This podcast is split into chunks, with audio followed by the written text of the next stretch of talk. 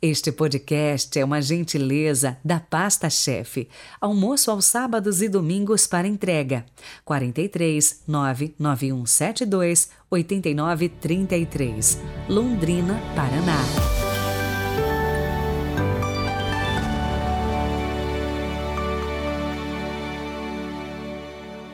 Olá, bom dia! Hoje é quarta-feira, 6 de julho de 2022 e hoje quem nos faz companhia é Santa Maria Goretti.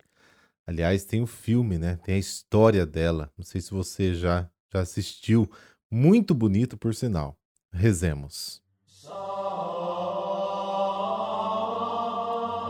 Pelo sinal da Santa Cruz, livrai-nos Deus, nosso Senhor, dos nossos inimigos. Ó Deus, fonte de inocência e pureza, que ornastes Maria Gorete, ainda adolescente, com a graça do martírio e a coroastes no combate pela virgindade. Dai-nos por sua intercessão guardar sempre os vossos mandamentos. Amém.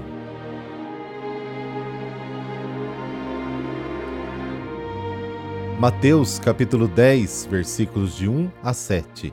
O Senhor esteja convosco, Ele está no meio de nós. Proclamação do Evangelho de Jesus Cristo segundo Mateus. Glória a vós, Senhor. Naquele tempo, Jesus chamou os doze discípulos e deu-lhes poder para expulsarem os espíritos maus e para curarem todo tipo de doença e enfermidade. Estes são os nomes dos doze apóstolos. Primeiro, Simão, chamado Pedro, e André, seu irmão. Tiago, filho de Zebedeu, e seu irmão João, Filipe e Bartolomeu, Tomé e Mateus, o cobrador de impostos, Tiago, filho de Alfeu e Tadeu, Simão Zelota e Judas Iscariotes, que foi o traidor de Jesus. Jesus enviou esses doze com as seguintes recomendações: Não deveis ir aonde moram os pagãos, nem entrar nas cidades dos samaritanos, e diante as ovelhas perdidas da casa de Israel. Em vosso caminho anunciai: o reino dos céus está próximo. Palavra da salvação. Glória a vós, Senhor.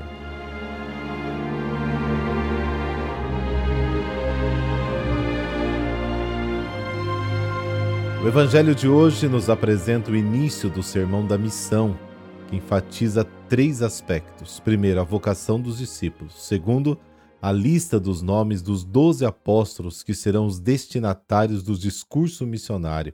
Em terceiro, o envio dos doze. Mateus já havia falado da vocação dos discípulos. Aqui, no início do sermão da missão, ele apresenta um resumo. Chamou a si os doze discípulos.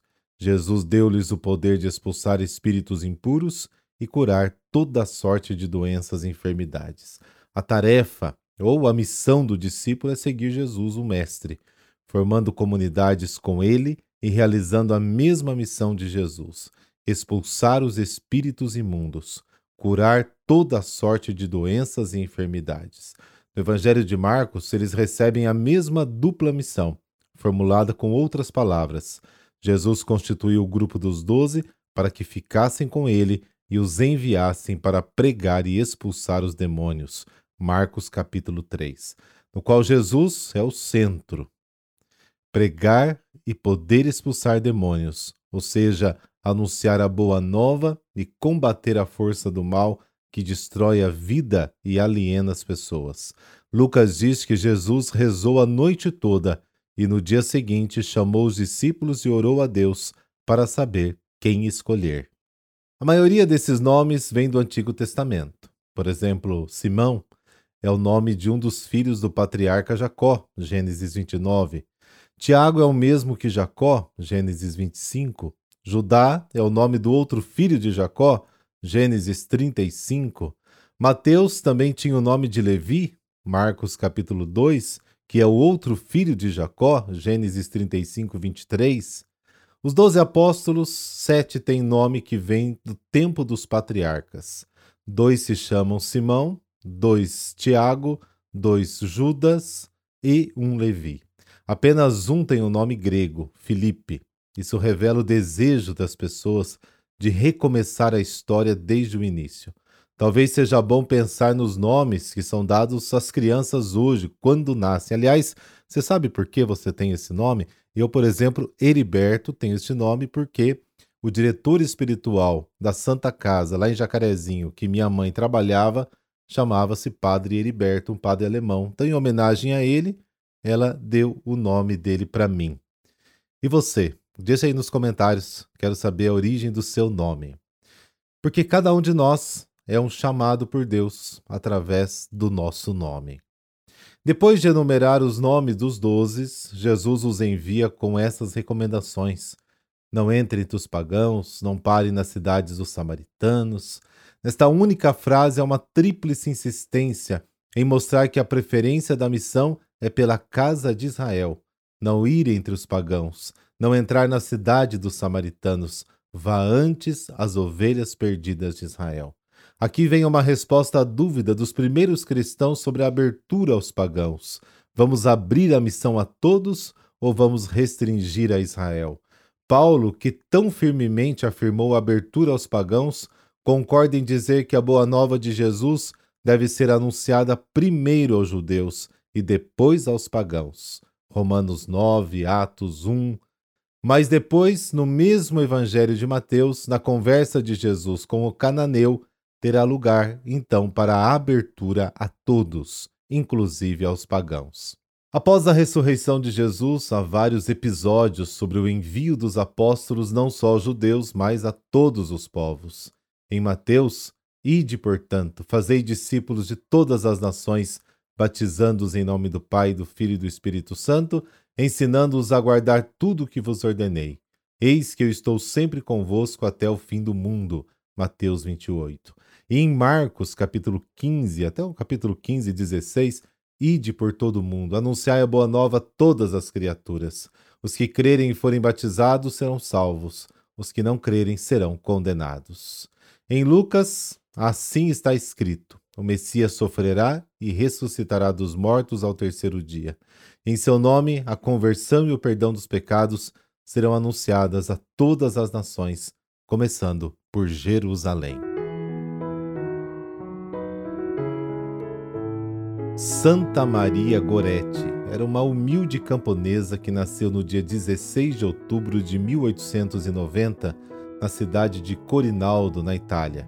Seus pais, Luiz e Assunta, criaram sete filhos em meio à penúria de uma vida de necessidades, mas dentro dos preceitos ditados por Jesus Cristo. A menina Maria, por ser a mais velha, cresceu cuidando dos irmãos pequenos em casa, enquanto os pais labutavam no campo. As dificuldades financeiras eram tantas que a família migrou de povoado em povoado até se fixar num povoado chamado Feriere, Nessa localidade, a família passou a residir na mesma propriedade de João Serenelli.